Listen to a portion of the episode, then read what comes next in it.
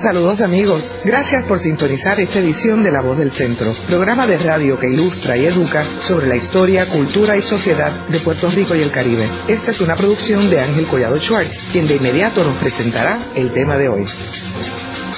Saludos a todos. El programa de hoy está dedicado a Ramón Frade y se titula Ramón Frade y su Venecia en Calley. Y hoy tenemos con nosotros como invitado al artista Antonio Maltorel, un viejo amigo mío que es artista residente de la Universidad de Puerto Rico, recinto de Calley, y director de un pequeño, hermoso museo que tiene la Universidad de Puerto Rico en Calley, que se llama el Museo Doctor Pío López Martínez. Toño, me gustaría que comenzáramos este programa narrándonos un poco quién era Ramón Frade. Es imposible narrar un poco quién era Ramón Frade, porque era un hombre inmenso, y no solo de estatura, que era un hombre bastante alto para su tiempo, sino un hombre de múltiples inquietudes, de desempeños tan variados como pintor, arquitecto, agrimensor, ingeniero, fotógrafo, carpintero, él hacía de todo. En parte porque en esa época para sobrevivir había que hacerlo, ¿verdad? Y no estamos tan lejos, tampoco ahora. Pero él lo hacía también por una vocación enciclopédica, un modo de quererlo conocer todo. También fue actor, escenógrafo, viajero incansable hasta que problemas de salud y creo que también económicos lo limitaron, por lo menos 40 años de su vida, a radicar en Calley sin salir de la isla y apenas saliendo de la montaña. ¿Y él nace en qué año? En el 1875, qué bueno que tengo el libro al frente porque yo las fechas, yo creo que deliberadamente las omito para no acordarme de las mías propias.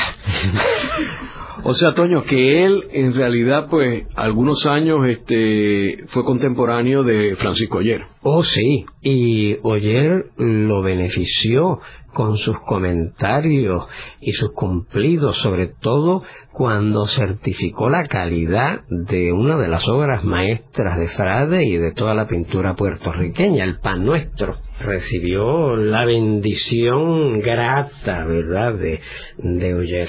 ¿Y él cómo se inicia la pintura? O sea, ¿qué es lo que le motiva a él? Desde muy niño, él tuvo la desgracia y la fortuna de que, quedando huérfano muy temprano, fue adoptado por el señor Laforga, que lo llevó a vivir a Madrid y a Santo Domingo, donde desde muy de niño conoció el Prado. El Museo del Prado fue una de sus primeras visiones del arte. Imagínate qué iniciación, ya quisiéramos mucho por un día fiesta. Él quedó literalmente apantallado por aquellas visiones. Tuvo una infancia privilegiada a pesar de esa primera desgracia, ¿verdad? Enorme de orfandad.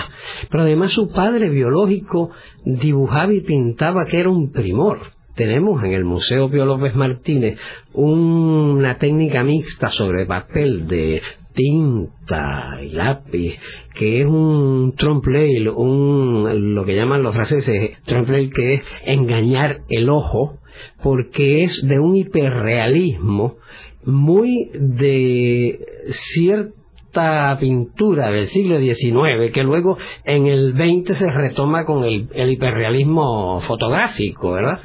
Y este señor, su padre biológico, era un maestro en eso. Quizás a eso se deba la facilidad, podemos decir, genética que tenía Frade para reproducir con fidelidad la realidad. Así es que tuvo también una educación en la República Dominicana, en la escuela normal, fundada por Hostos, o sea, y allí se reunió con lo más granado de ese país y los que visitaban. Visitó Europa, Centro y Suramérica, el Caribe, en calidad de pintor, de actor actor, de cómico de la legua, de escenógrafo, de periodista. Tuvo una vida en el estribo siempre, como bien señala Osiris Delgado en el libro definitivo sobre su vida y obra. Ramón Frade León, pintor puertorriqueño, un virtuoso del intelecto, porque Siris además fue su discípulo nadie mejor que él, ¿verdad?, para conocerlo, interpretarlo. Recuerdo charlas como Siri en que me señala que cuando Siri visita Venecia, esa ciudad adorada por Frade, le solicita a Osiris que vaya a tales lugares y fotografíe tales edificios desde tal ángulo para refrescarle a Frade la memoria y poder seguir pintando a Venecia desde Calley. Frade es un caso insólito en la historia de Puerto Rico, no solo de las artes plásticas, sino de las artes en general, porque fue un hombre de múltiples inquietudes, de un gran valor y persistencia de vocación en un, tiempo totalmente adverso a esa gestión y en el lugar menos sospechado, en las montañas de Galley, ni siquiera estaba en San Juan, cuando Puerto Rico era una provincia, él vivía en una provincia de la provincia. Y es que es un caso admirable. Y del tiempo que él estuvo en el Prado visitándolo, ¿tenemos algún dato de pinturas que le influenciaron este, dramáticamente o tomó algunos cursos cuando estaba allí? Era muy niño, pero luego volvió. Y siempre Frade tenía una capacidad de observación extraordinaria. Tú sabes que la pintura, y esto suena, ¿verdad?, tan evidente y sin embargo yo he comprobado que no lo es, como muchas de las grandes verdades. La pintura, sobre todo la, pintura que pretende representar, reproducir la realidad, no obstante cuán alterada, ¿verdad?, por la visión subjetiva del artista, la pintura es un acto para comenzar de memoria. Tú miras y tu mirada actúa como una cámara fotográfica que graba esa imagen Dios sabe dónde, ¿verdad? Porque luego tiene que transmitirse al instante, por vía de la mano, al soporte del cuadro que estás pintando. Esa memoria instantánea, que a veces se da no solo al instante, sino simultánea, uno mirando a la vez que, sin mirar la mano, sin mirar lo que uno está dibujando, uno mira el objeto que uno reproduce. Y eso es eh, memoria. Hacemos una breve pausa y luego continuamos con La Voz del Centro por WKQ Radio Reloj.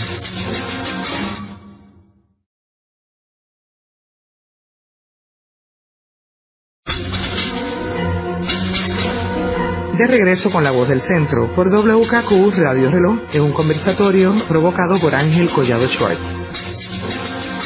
Continuamos con el programa dedicado a Ramón Frade, titulado Ramón Frade y su Venecia en Calley.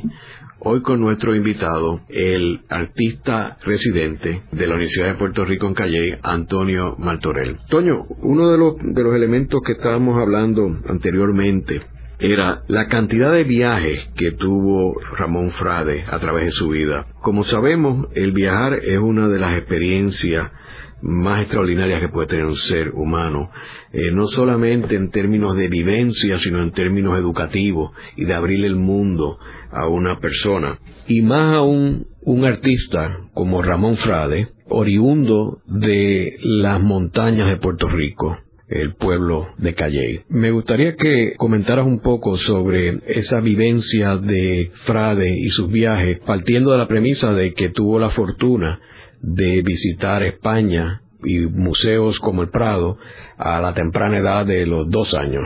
Bueno, por su condición de huérfano, ¿verdad? Esa desgracia temprana se convierte inadvertidamente en un pasaporte a diversas tierras desde muy pequeño. A los dos años, su padre adoptivo, Nemesio Laforga, se lo lleva a Valladolid. A los cinco va a vivir a Madrid Luego se mudan a Santo Domingo. Allí hace sus primeros estudios de dibujo, eh, asiste a la escuela normal, allí conoce a lo más granado de todo Santo Domingo y del Caribe, ¿verdad? Incluyendo a Hosto. Luego viaja a Puerto Rico en varias ocasiones, es periodista, reportero gráfico, se configura él y otros amigos una compañía de teatro, es teatrero trasumante, viaja por el Caribe, reside por varios años en Haití, donde forma parte de la Junta Revolucionaria de Tance. Es muy importante decir que Frade siempre estuvo en oposición a la colonia española y luego a la colonia estadounidense. Esa fue una constante de toda su vida, una posición puertorriqueñista de defender el patrimonio nacional. En Cuba pinta una decoración en el Teatro Tacón que yo eh, lamento en mi próximo viaje a ese país voy a tratar de conseguir si hay fotos, referencias, porque esa decoración mural se perdió. Luego parece que le pintaron encima o no sé, en unas remodelaciones esas infinitas que se hacen en los teatros, desapareció. Pero también hacía telones escenográficos. Todo esto yo lo averiguo después de llegar a Calle y comenzar a conocerlo y a trabajar en el museo como su director. Ha sido una grata sorpresa porque uno se siente en cierto modo referendado por esas inquietudes que muchas veces amigos y no tan amigos han señalado en mi propia persona de que uno es aprendiz de todo y maestro de nada, ¿verdad? Porque a mí también me han interesado y me interesan tantas cosas que me es difícil detenerme en algo. Y veo, me, me siento muy bien de que Frade, cuya obra he manejado y de la cual aprendo tanto cada vez que la cuelgo y la miro y comparto esa visión con los visitantes a nuestro museo, que también él no le bastaba con la mirada y la mano. Era insuficiente para él ese acto de creación. Necesitaba otras vías, otros vehículos de creación para manifestar su curiosidad, su sentido de aventura y también su deber hacia un país que solicitaba entonces y solicita hoy quizás todavía más, el concurso de todas las inquietudes y los talentos guiados por una buena voluntad. El que hacer.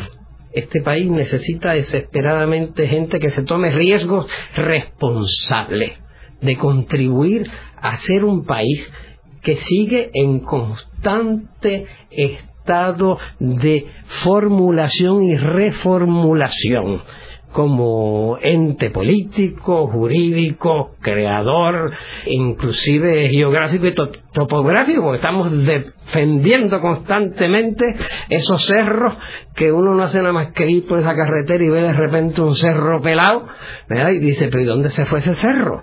Bueno, ya pronto sabremos porque al instante pues se ha convertido en una cantera para proveer el cemento para hacer una urbanización o una urbanización misma que sustituye el verdor que antes estaba.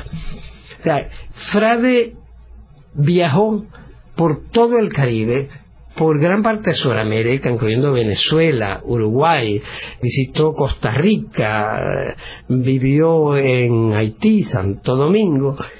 Luego hizo ya visitas de adulto a Europa, visitas muy luchadas porque cuando solicitaba, ¿verdad?, ayuda económica para hacer esos viajes de estudio, sistemáticamente se le negaban, hasta que consiguió, pero de modo que tú no puedes imaginar, por ejemplo, como negaban, entonces ofreció hacer retratos de gobernadores para que, entonces, con eso casi como fianza, le permitieran darle fondos para ir al extranjero. Y su visita a Europa fue una visita que lo marcó para siempre, sobre todo Italia. En Italia donde pasó apenas tres meses y en Venecia donde ya un poco más de una semana, él al regreso a Puerto Rico, de donde luego no volvió a salir jamás, casi por medio siglo, vivió con esa conciencia de exilado cultural,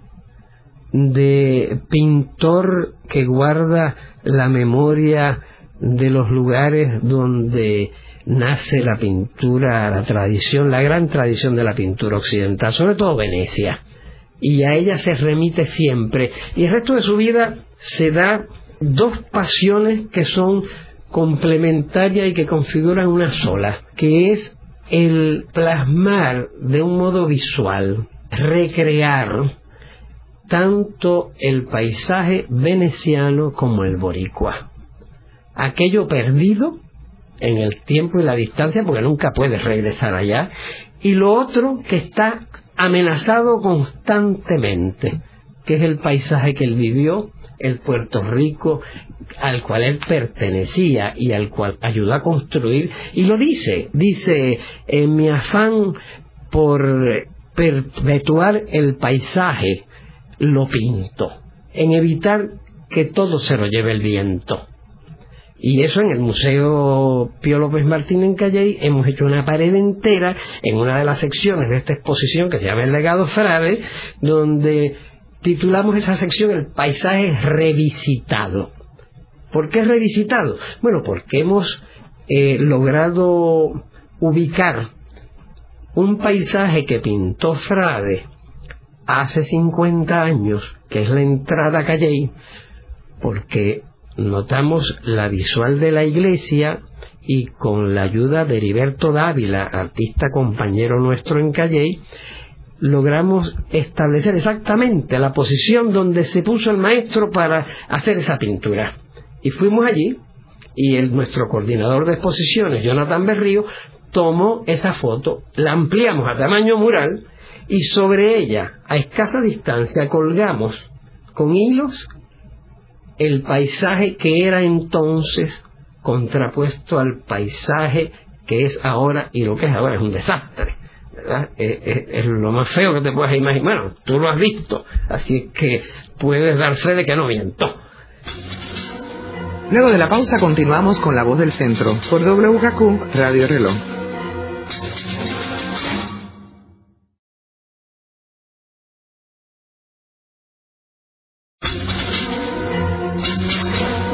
Están escuchando La Voz del Centro por WKQ Radio Reloj. Ahora puede accesar a toda hora y desde todo lugar la colección de programas pasados de La Voz del Centro mediante nuestra nueva página de internet www.vozdelcentro.org.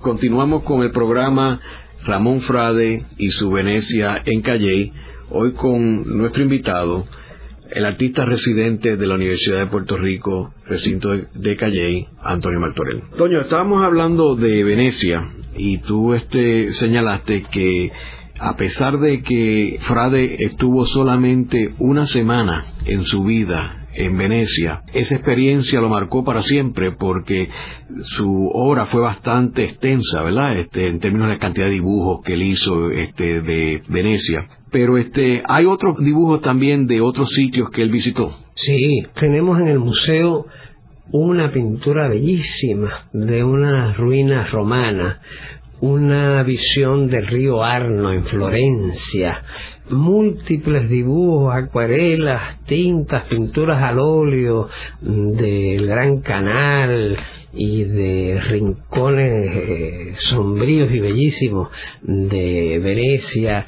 Hemos tenido ocasión también de exhibir obras que no son de nuestra colección, sino que nos han dado en préstamo coleccionistas privados como doña Carmen Dumont, que es también miembro de nuestra junta asesora del museo y que un cuadro sensacional que se llama Intriga en Palacio. Tenemos además ahora mismo en exposición el cuadro de la planchadora que nos prestó el Instituto de Cultura puertorriqueña del cual tenemos los bocetos preparatorios y tuvimos la gran dicha de encontrar a la modelo 50 años después. Ella era una joven adolescente vecina del piso de abajo donde vivía en los Altos y es una señora encantadora que nos dio un testimonio riquísimo, como tantos otros amigos, modelos y vecinos de Frade que tenemos en un vídeo que para esta ocasión fue hecho en nuestro museo, ¿verdad? Bajo la dirección de Jonathan Berrío, nuestro coordinador, y la colaboración del Centro de Comunicación del Colegio. Estamos haciendo ahora para cada exposición un vídeo que se pasa en la sala y que abunda sobre el tema a tratar y también permanece como un documento importante, además del catálogo y el cartel de la exposición que hemos hecho, que nuestras exposiciones todas duran un año tenemos tres salas, ¿verdad? Una de ellas permanente, que es la Casa Frade, reconstruida básicamente con el legado que nos dejó la viuda de Frade, doña Reparada, que consta no solamente de las obras de arte, sino documentos, libros, muebles, artefactos, un tesoro. Hemos recreado una casa un poco al estilo de las casas de la primera mitad del siglo XX, donde cada habitación está pintada de un color diferente, como era costumbre entonces antes de que se blanqueara el país, eh, las paredes y los pellejos, ¿verdad? La piel y hasta las entrañas, si hubieran podido. Pero no, aquí está el despliegue del hogar multicolor, donde vivíamos todos, pintores y no pintores. Así que allí hay un mundo entero no solo de Frade, sino de una época, de un país, de una población. De una de las cosas más maravillosas que para mí ha sido la experiencia de dirigir ese museo es manejar con mis manos esas obras. Hay obras que tú las puedes ver mil veces, pero cuando las tienes en las manos las tienes que ubicar en un determinado espacio, hacer lo que llaman una museografía. Entonces las ves con otros ojos las ves con ojos de contenido y de forma, de color, de línea, textura, luz, sombra, pero ante todo las ves y yo pude detectar en Frade una cualidad que se ha perdido en gran medida en nuestros tiempos, porque son otros tiempos, y es el ojo y la mano amorosa de Frade. Frade pintaba aquello que amaba, y ese amor estaba en cada pincelada podía ser una fruta, podía ser una persona, podía ser un paisaje. Todo para él tenía la misma cualidad amable. Y cuando uno ve esas obras, uno dice, bueno, cuán distante estamos en el tiempo y la sensibilidad ahora, donde gran parte de las cosas que hacemos no tienen un rastro de amor. Quizá porque hay menos cosas que uno ama, porque hay más cosas que batallar, que enfrentar, que acusar, que condenar, que revelar. También esta sofisticación llamada, pero que muchas veces es cinismo, que impide el acercamiento afectivo y que provoca la mirada distante. Llamada crítica, y yo diría que la palabra crítica no es suficiente, es defensiva, de no compromiso con esas realidades, o de un compromiso que nos lleva a señalar y a condenar y a atacar, más que adorar. Entonces, Frade tenía esa capacidad sacralizante de la realidad, hacer del acto de mirar y del acto de pintar un acto religioso en un sentido muy cotidiano, en comulgar con una realidad que después que la veía y la pintaba ya se convertía automáticamente en un objeto de culto, reverencial, sacralizante. Toño, yo quisiera añadir este, a tu comentario sobre el museo. La experiencia de mi visita a ese museo fue una muy particular porque yo encontré un museo vivo. O sea, un museo, lo que tú hablas de la planchadora, por ejemplo, de tu poder comunicar el personaje de la planchadora, el cuadro y entonces la persona en la actualidad. Yo creo que para las nuevas generaciones es extraordinario porque tú le estás dando una vivencia a ese museo. También creo que es un buen modelo, ya que es un espacio limitado. Entonces, ¿cómo tú puedes maximizar ese espacio limitado? Bueno, con un equipo de trabajo, con un personal, con una gente maravillosa que lo que yo hago realmente es estimularlos y más o menos conducirlos, a veces de cerca, a veces de lejos. Tengo la dicha de que ahora mismo Mariel Quiñones va a ser nuestra nueva directora, se inició como curadora en nuestro museo, fue la que hizo la curaduría de carteles de películas, que es una exposición que tenemos allí, que es de película en el doble sentido, de carteles de películas extraordinarios que se refieren a las películas. Hemos hecho un teatrito allá adentro. Todo allí tiene que ser pequeño porque la dimensión es pequeña, pero la trascendencia es enorme. Hay un amigo que me dice que es el único museo que él conoce donde se siente bienvenido. Así es que por favor vengan para servirles bien. En breve continuaremos con la voz del centro por WKQ Radio Reloj.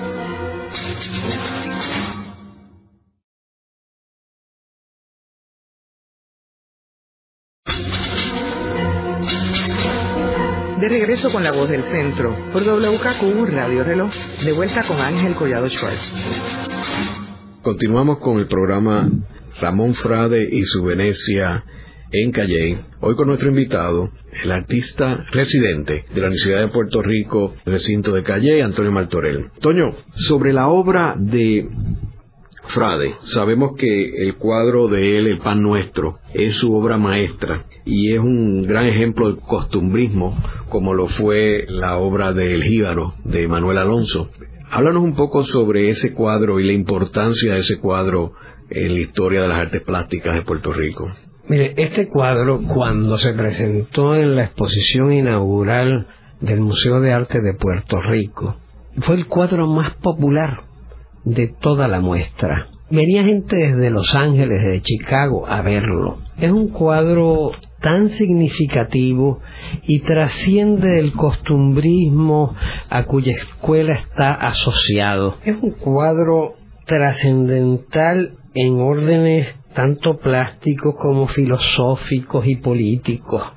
De hecho, el año próximo, en 2005, se cumple el centenario de la creación de este cuadro que fue alabado por Oyel y que fue una de las razones, ¿verdad?, que le permitieron a nuestro pintor Frade trasladarse durante tres meses a Europa. Y yo quisiera que, con motivo de este centenario, el año próximo, en 2005, se hiciera una exposición grande de Frade, una retrospectiva y que se hicieran seminarios, investigaciones en las significaciones múltiples de este cuadro que se le pueden encontrar de sobra.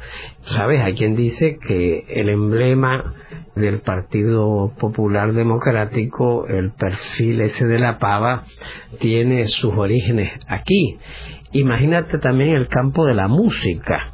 Rafael Hernández, conociéndolo o no, su canción es esto también. El mismo Frade hace y tenemos en nuestra colección en Calley una fotografía de las montañas de Calley, porque era un fotógrafo excelente. Y sobre ese paisaje horizontal que vamos a exponer eh, pronto, en junio, vamos a exponer Frade en San Juan, en la Liga de Arte de San Juan, vamos a hacer una exposición nuestra de parte de nuestra colección. Esa foto, que es un paisaje en blanco y negro, el artista dibujó, boceteado, a grandes rasgos, la imagen del jíbaro que iba a hacer sobre esa foto y es muy bella muy elocuente porque es una imagen fantasmal. Es el, el esbozo de un jíbaro que uno no sabe si está apareciendo o desapareciendo, como de hecho se ha dado con el abandono casi total de la agricultura en nuestro país. Entonces, es muy importante analizar esta obra, buscarle sus múltiples vertientes en la poesía, en la música, en la historia política, en el destino de nuestra agricultura. Se llama el pan nuestro, por favor. Apunta tanto a la comunión como al ingerir el alimento que aquí adquiere tonos religiosos el pan nuestro es el racimo que el jíbaro carga, ¿verdad? Hay tanta tela que cortar en este lienzo y por eso es que todo el mundo que lo ve establece alguna conexión muchas veces desconocida hasta para la misma persona que lo experimenta. Así que este cuadro ahora mismo está siendo restaurado, es propiedad del Instituto de Cultura Puertorriqueña y tengo entendido que va a ser uno de los tesoros que va a albergar la Galería Nacional que están preparando, que será en el convento de los dominicos. Hago énfasis en esto de la restauración porque en el Museo Pío López Martín hemos dedicado una gran parte de nuestro modesto presupuesto a la conservación, casi 100 mil dólares en los últimos tres años han sido destinados a restaurar obra que estaba en serio deterioro y el primer deber de un museo es conservación primero, restauración aquello que ya está deteriorado y proyección de ese legado, contextualizarlo de acuerdo al tiempo y lugar en que estamos viviendo. Toño, a mí me parece también interesante el uso de la luz en el cuadro del Nocturno Atormentado. Sí, ese Nocturno Atormentado que parece una pintura romántica alemana y que realmente es la iglesia de Calley, la que está en la plaza. Fíjate que en la sección nuestra del paisaje revisitado, donde tenemos la entrada a Calley, que ahora es un, horror, ¿verdad? Visual y sonoro, porque Revolú no lo aguanta nadie, lo tenemos contramano, ¿verdad? De lo que fue la pintura hace medio siglo de ese mismo lugar.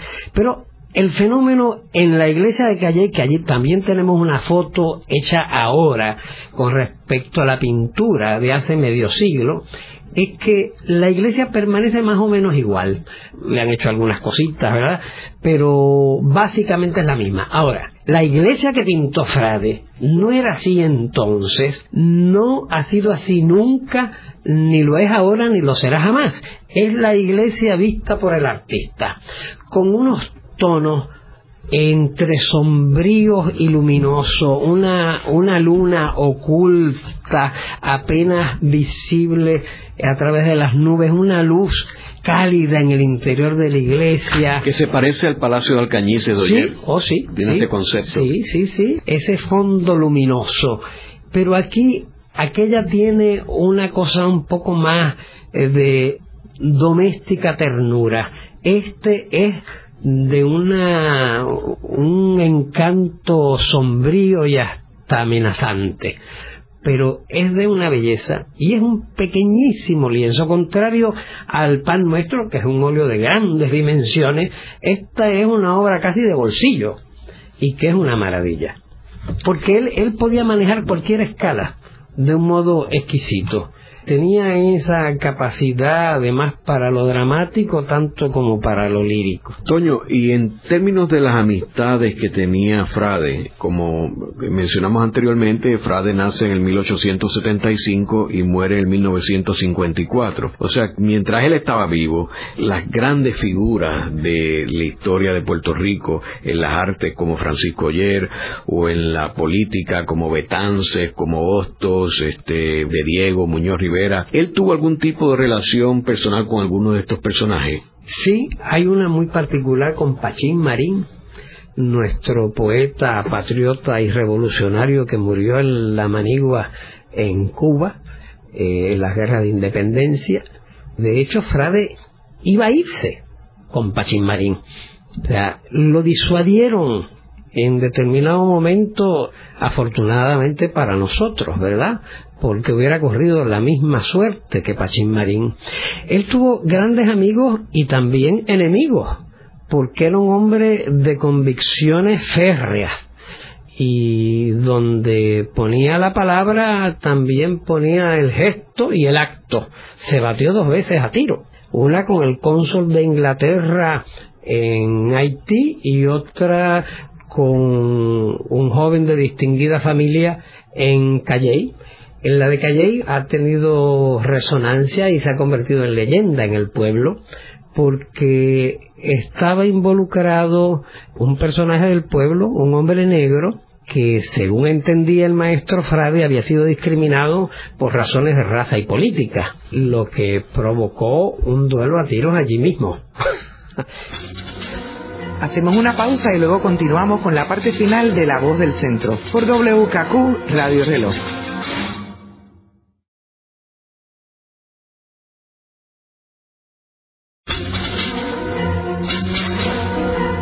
Escuchando La Voz del Centro por WKQ Radio Reloj. Le invitamos a visitarnos a nuestra nueva página web donde encontrará la colección de los programas pasados y también por donde pueda hacernos llegar un mensaje con sus comentarios y sugerencias a este programa. Busque en la red www.vozdelcentro.org. De regreso a esta interesante discusión con Ángel Collado Schwartz. Continuamos con el programa Ramón Frade y su Venecia en Calley, hoy con nuestro invitado, el artista residente de la Universidad de Puerto Rico, recinto de Calley, Antonio Maltorel, quien también dirige el Museo Dr. Pío López Martínez en el recinto de Calley. Toño, los últimos días de Ramón Frade, ¿cómo fueron? Muy dolorosos en términos económicos y en términos de salud. Estaba casi imposibilitado de pintar, pero es muy importante este casi porque los pintores longevos y próximos a morir se niegan a esa situación, ¿verdad? Brillante ejemplo el de Henri Matisse, que produce de sus mejores obras desde su lecho de enfermo, ¿verdad? Las pinturas que son papeles coloreados y recortados colocados, ¿verdad?, de un modo magistral, creando unos diseños que luego fueron algunos de ellos traducidos a vitrales, ropas litúrgicas para la capilla en vals. Frade no es excepción a estas reglas. Sigue hasta el final trabajando. Era su mejor medicina. Además era un hombre de infinita ternura en el manejo de la pintura y también en su afecto por los niños que le visitaban. Eran utilizó mucho el modelo infantil. Niños y niñas que posaban en su estudio, que luego él fotografiaba, dibujaba y luego pintaba. Pero en toda esa etapa de agrimensor, en las montañas de Calle hay un cuadro bellísimo donde está con los niños que le ayudan a llevar sus bártulos de trabajo. Y esa ternura, sin embargo, no le impedía para nada algo que es muy necesario en este país, tanto entonces como ahora, que es la capacidad para la indignación. Era un alma justiciera, era un hombre de paz que muchas veces tenía que dar muy sólidas y feroces batallas porque no permitía que se le faltara la justicia ni en su persona ni en cualquiera de las otras personas que le rodeaban o de las que él sabía. Eso le llevó a confrontamientos serios, a ser discriminado y aislado, pero como era un hombre tan valiente, tan querido y de una producción tan vasta y significativa, no solo para sus compueblanos, sino para toda alma sensible, siempre tenía alguien o un grupo de personas que le alentaba y que compraba los pequeños cuadros que él hacía porque eso era para lo que había bolsillo y pared. Y tú sabes que el mercado de arte que ha crecido considerablemente en Puerto Rico en fechas recientes, entonces era menguadísimo, apenas existía. Pero Frade eso no lo detenía porque además él vivía mm, de su trabajo como ingeniero, arquitecto, agrimensor, fotógrafo, lo que fuera, él lo hacía. La cosa es que el pan nunca faltaba en su casa y aunque nunca tuvo hijos, sirvió de maestro y de padrino a tanta gente, ¿verdad? Aquellos que le conocían y los que no le conocían también.